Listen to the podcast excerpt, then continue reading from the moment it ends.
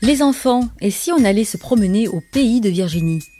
Je suis Virginie Valls et tous les 15 jours, je vous amène dans ma valise pour aller découvrir l'Aude et les Pyrénées-Orientales.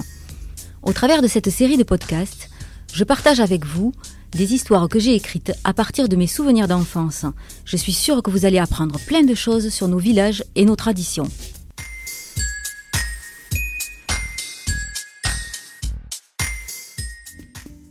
Il y a quelques semaines, je vous avais fait voyager dans un milieu qui me tient tout particulièrement à cœur et dont je parle toujours avec beaucoup de nostalgie, celui de l'île d'Olive.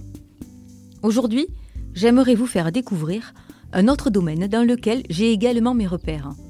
Un milieu mystérieux qui se veut secret, ou plutôt discret, un milieu qui intrigue beaucoup, mais que peu pratique, en tout cas que peu d'initiés pratiquent. En effet, Beaucoup de profanes se voient experts en la matière, mais souvent intéressés par le gain, ils ne respectent pas forcément tout le travail, tout le rituel, toute la rareté de ce diamant si particulier. Car pour moi, il s'agit bien de tout cela à la fois. La truffe noire, le diamant noir, de son petit nom, la tuber melanosporum. Venez avec moi, je vous amène dans l'antre d'un trufficulteur. Un typique petit village de campagne catalane en contrebas, la tour de Totavel en face et au loin la silhouette du château de Kéribus. Après quelques minutes de marche, Enzo, Inès, Arthur, Chloé et Loïc se retrouvent aujourd'hui sur les hauteurs d'une colline des Fenouillèdes dans les Pyrénées-Orientales. À leurs pieds, Gianni est content d'être ici. Il va et vient, la truffe au vent, il tourne autour des enfants en remuant la queue. Le chien connaît très bien les lieux. Ici, il est le roi. Son maître le sollicite tout le temps. En plus, il a le droit de faire des trous. Bon, des tout petits, hein, mais là au moins, son maître est content quand il en fait. Il lui donne même une récompense parfois. Allez, Gianni, viens. Les enfants, je vous présente Gianni. C'est le chien de mon papa. C'est un chien truffier, c'est-à-dire qu'il est éduqué pour chercher des truffes.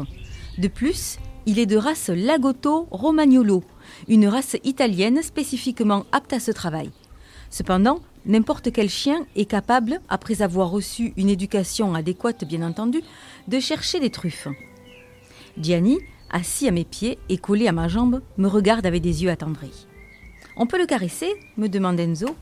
Oui, bien sûr, il est gentil, mais profitez-en maintenant parce que après, on va le faire travailler. Et il doit être concentré. Il y a un temps pour tout. Un pour le jeu et les câlins, et un autre pour le travail. Enzo, Arthur et Chloé s'approchent pour glisser leurs petits doigts dans le pelage épais du toutou qui se laisse faire en frétillant. Inès et Loïc, plus craintifs, intrigués par ce petit animal, regardent de loin leurs camarades. Nous nous trouvons dans une truffière privée, c'est-à-dire que tous les arbres sur cette parcelle sont capables de produire des truffes. La majorité sont des chênes, des chênes verts, des chênes pubescents ou blancs, des chênes kermès, mais il y a aussi des noisetiers ou encore des charmes. Ah bon? Il y a un noisetier dans le jardin de mon papy. Il fait des truffes alors? S'étonne Inès. Non, s'il n'a pas été mycorhizé, il n'en fera pas. Je vais vous expliquer un angle un peu technique, mais vous allez vite comprendre. Quand je dis que tous ces arbres sont capables de produire des truffes, c'est parce que chacun d'entre eux a reçu, quand ils étaient tout petits, une transformation afin que les racines de l'arbre est une interaction avec le mycélium de la truffe. Le mycélium, ce sont des petits filaments blancs qui produisent ensuite des champignons. Ah oui, parce que je ne vous ai pas dit, j'en vois quelques-uns observer les branches des arbres à la recherche d'une truffe oubliée par Gianni, mais vous n'en trouverez pas. En effet, une truffe est un champignon. Les enfants regardent soudainement le sol sans oser bouger de peur de marcher sur le précieux trésor. Un champignon, qui poussent sous terre, sur les racines de l'arbre. Et donc, comme je vous l'expliquais, les racines de l'arbre deviennent le support de celles de la truffe, donc du mycélium. Les petits trufficulteurs en herbe me regardent avec des yeux grands ouverts, stupéfaits d'apprendre qu'un champignon puisse pousser sous terre. Et Gianni, il sert à quoi au juste? demande impatient Arthur. Il va nous aider à chercher les truffes. L'acte de chercher des truffes s'appelle le cavage. Gianni va donc nous aider à caver. Puisqu'elles sont sous terre et peuvent pousser jusqu'à 20 cm sous la surface du sol, nous, les humains, ne pouvons pas les trouver aussi facilement que lui. D'ailleurs, Il y a plusieurs techniques pour trouver les truffes. La moins utilisée, et vous allez vite comprendre pourquoi, est de se servir d'un cochon. Oui, un porc qui laboure la terre avec son groin.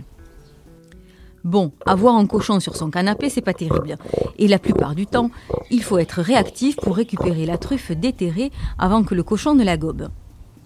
La deuxième technique, utilisée plus fréquemment, mais qui demande beaucoup de technique et de patience, c'est l'observation d'une mouche.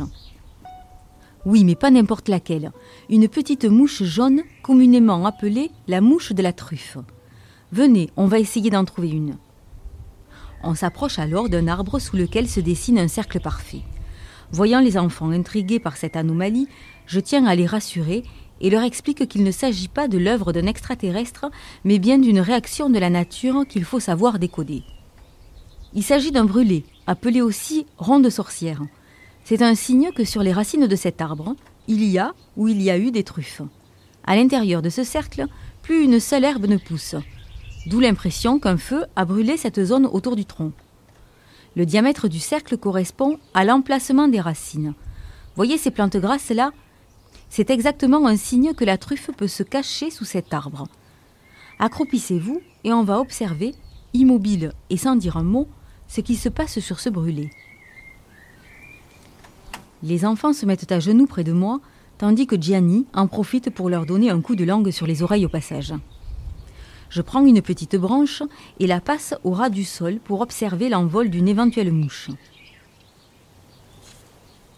Maintenant, il faut détecter si une mouche vient se poser à un endroit précis.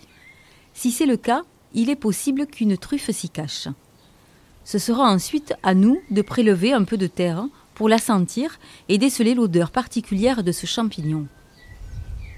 Nous attendons quelques instants, mais les circonstances ne sont pas appropriées à la venue d'une mouche.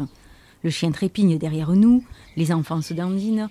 Bref, il faut de l'action maintenant, sinon tout le monde va s'endormir. Passons aux choses sérieuses. Puisque nous n'avons pas de cochon, puisque nous ne voyons pas de mouches, on va donc faire appel à notre brave chien. Si lui ne trouve pas de truffes, c'est qu'il n'y en a pas ou qu'elles ne sont pas mûres. Car oui, il est possible qu'il n'y ait pas de truffes malgré les brûlés, malgré le fait que ces arbres soient aptes à en produire. Tout dépend des pluies qu'il a fait durant l'été, tout dépend de la terre, tout dépend du climat. En gros, sur une plantation, seulement 30% des arbres produisent, c'est-à-dire 3 arbres sur 10. La production est donc très irrégulière et le changement climatique n'aide pas. Gianni au pied, c'est à toi maintenant. Les enfants sourient, le chien remue la queue et s'assoit à côté de moi. Gianni, tu cherches la truffe? Allez, cherche, Gianni, cherche. J'avance peu à peu autour de l'arbre pour guider mon ami à quatre pattes qui, museau au sol, renifle allègrement la terre. Il fait le tour de l'arbre sans lever un seul instant la tête et s'arrête soudainement à un endroit précis proche du tronc. Il commence à gémir et gratte la surface de la terre. Je m'approche et m'agenouille à ses côtés. Qu'est-ce qu'il y a, Janie C'est la truffe Cherche encore, vas-y, cherche. Qu'est-ce que c'est, Gianni? Encouragé, le chien gratte maintenant des deux pattes. La terre vole derrière lui. L'adrénaline monte et les enfants meurent d'envie de s'approcher un peu plus encore, mais ils respectent le travail du chien et restent sagement à leur place. Doucement, Gianni, calme-toi. C'est bien, c'est bien. Stop maintenant, stop. Je le fais arrêter de gratter, car si la truffe n'est pas loin, il risque d'un coup de patte de l'envoyer derrière lui, et on risque de ne pas s'en rendre compte. C'est à moi maintenant de prendre le relais. À genoux devant le trou fait par le chien, je me penche et prends de la terre dans ma main. Je la porte à mes narines pour déceler l'odeur de la truffe. En effet, ici, ça sent particulièrement fort. Gianni a raison. Il y a bien une truffe là-dessous. Mais où? Ça, c'est tout le mystère. Je sors alors de ma poche mon arbre magique. Une cuillère à soupe. Avec, je commence à gratter précautionneusement la terre. Mais rien, pas de truffe. Je commence à douter et fais revenir mon toutou qui ne m'a pas lâché du regard. Gianni, cherche encore. Vas-y, gratte encore un peu. Il y a la truffe là Hein Cherche-la. Gianni creuse encore au pied de l'arbre. Toujours à genoux, près de lui, j'observe avec la plus grande attention le moindre grain de terre. Tout à coup, je perçois une boule. Stop, Gianni, c'est bien là. Assis, pas bouger. Je prends sa relève et creuse avec la cuillère autour de cette grosseur. Elle est là, c'est une truffe. Bravo, Gianni, je suis fière de toi, tu es trop fort. Je sors de ma poche un morceau de gruyère et je le caresse vigoureusement pour le féliciter de son travail et lui faire comprendre que chaque fois qu'il trouvera une truffe, lui aussi aura sa petite récompense. Les enfants, approchez-vous, venez voir. Tous accroupis autour de Gianni et moi, leurs yeux grands ouverts, ils découvrent enfin, au creux de ma main, le diamant noir tant attendu.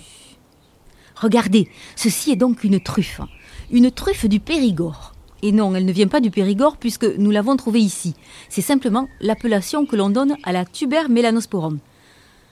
On peut la trouver d'ailleurs dans toute la moitié du sud de la France, de Lyon à Bordeaux, mais également en Espagne ou en Italie.